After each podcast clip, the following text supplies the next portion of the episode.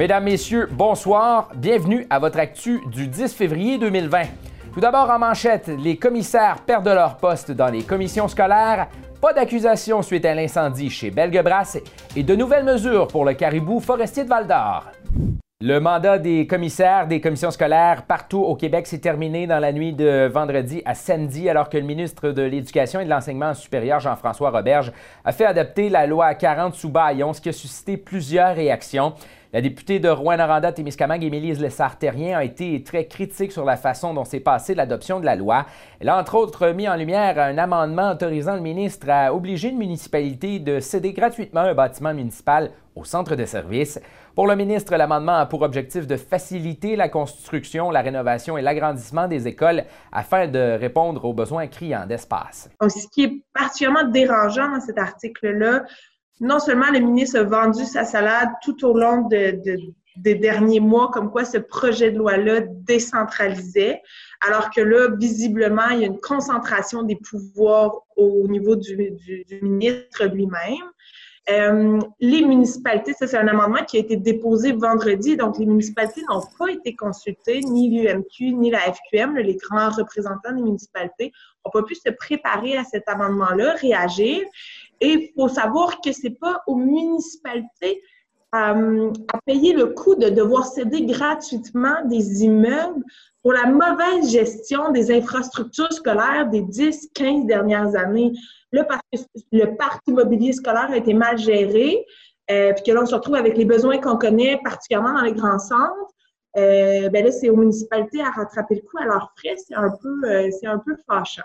L'Association des commissions scolaires de l'Abitibi-Témiscamingue et le président de la commission scolaire de Rouen-Noranda, Daniel Camden, ont dénoncé vivement vendredi dernier l'inaction des députés caquistes de la région, Pierre Dufour et Suzanne Blais, qui euh, se sont euh, plutôt tournés vers leur parti euh, au lieu de défendre les priorités de la région, selon eux. Sur Facebook et Instagram également, des dizaines de photos sont apparues avec des enseignants avec un bandeau sur la bouche pour imager le baillon imposé contre la volonté et les principes des euh, personnes impliquées. En ce moment, l'enjeu au niveau de l'éducation, l'enjeu, c'est la pénurie de main-d'œuvre. On n'a plus d'enseignants à mettre dans, nos écoles. Euh, il y aurait tellement un coup de barre à donner dans la valorisation de la profession enseignante. Euh, en plus, même dans notre région, hein, on a eu une initiative tout à fait intéressante avec le groupe Grave, qui regroupe l'université, euh, le syndicat des profs, commission scolaire, qui travaillent justement pour documenter qu'est-ce qui fait qu'on a autant de difficultés à recruter de nouveaux enseignants, que le taux d'abandon euh, au cours de la formation est aussi élevé. Donc, c'est là qu'il faudrait mettre le plus d'énergie. La réforme de la gouvernance scolaire, ça ne devrait pas être une priorité alors qu'on sait toutes les autres problématiques actuellement dans le réseau de l'éducation. Bien sûr, nous, euh, l'approche aussi qu'on préconise, euh, Christine en a beaucoup parlé au printemps dernier, c'est d'avoir une commission nationale sur l'éducation qui va faire suite au rapport parent. Dernier rapport parent, je veux dire, la dernière grosse réflexion qu'on a eue collectivement sur l'éducation, c'est le rapport parent dans les années 60. Il serait temps, euh, après autant de décennies, de, de, se repencher sur un exercice beaucoup plus large pour réfléchir à où s'en va notre système scolaire.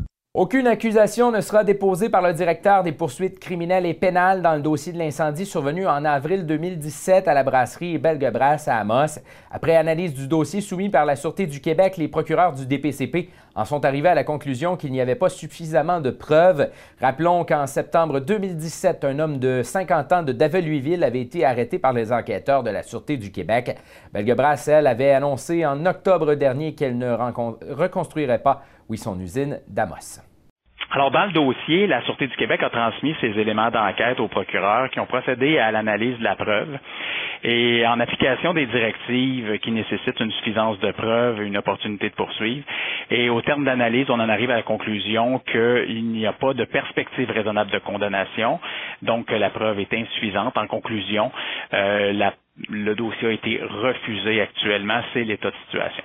Le ministre Pierre Dufour a annoncé aujourd'hui une série de mesures spéciales visant à protéger le caribou forestier de Val-d'Or. Les cinq mesures sont les suivantes, soit la prolongation du moratoire sur les coupes forestières dans l'habitat faunique des caribous de la population de Val-d'Or jusqu'à l'adoption de la stratégie pour le caribou forestier et montagnards. La mise en enclos temporaire également dans les prochaines semaines des caribous de la population de Val-d'Or pour assurer leur survie contre les prédateurs.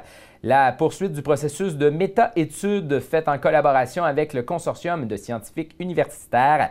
L'aménagement d'un nouvel enclos devrait également avoir lieu en juin pour plus de confort des bêtes. La réalisation d'ici l'automne d'une évaluation des différentes options sur la base des connaissances disponibles sera également faite. Selon le plus récent inventaire, ce sont sept caribous forestiers qui ont été observés alors qu'on en dénombrait 16 en 2016. Dans un tout autre ordre d'idées, l'Alliance des intervenants en petite enfance de la BTB-Témiscamingue a mené une action spéciale au bureau de Pierre Dufour ce matin. Cette action qui vise à faire pression sur le ministère dans le cadre des négociations pour le renouvellement de leur entente collective.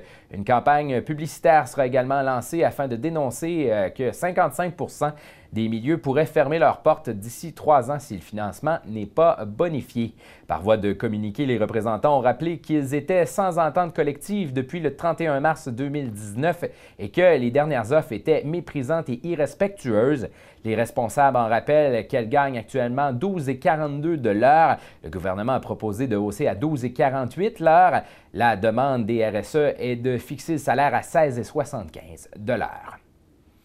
Dans un autre ordre d'idée, c'est cette semaine que l'Agence d'évaluation d'impact du Canada débute ses rencontres communautaires pour le projet Gazoduc. Celles-ci se tiennent de midi à 20 heures dans les municipalités euh, visitées.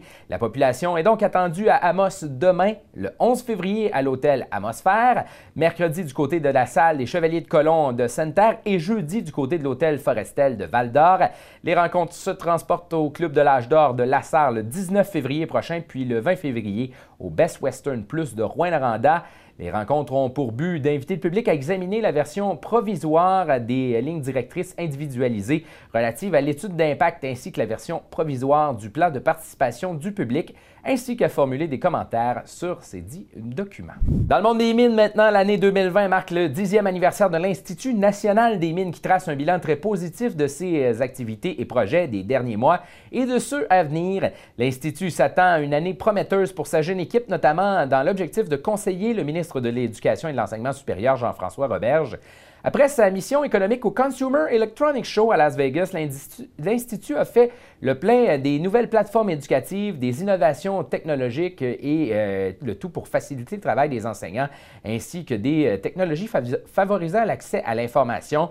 Un colloque sur la mine actuelle et du futur au Québec avait d'ailleurs été organisé euh, dans la dernière année. Un nouveau site Web sera également lancé au cours des prochains mois afin de mieux diffuser les travaux de l'Institut. Dans le domaine forestier maintenant, la série de sanitaires de produits forestiers résolus accueille ce mois-ci les premiers étudiants inscrits à la formation de mécaniciens d'entretien de scierie.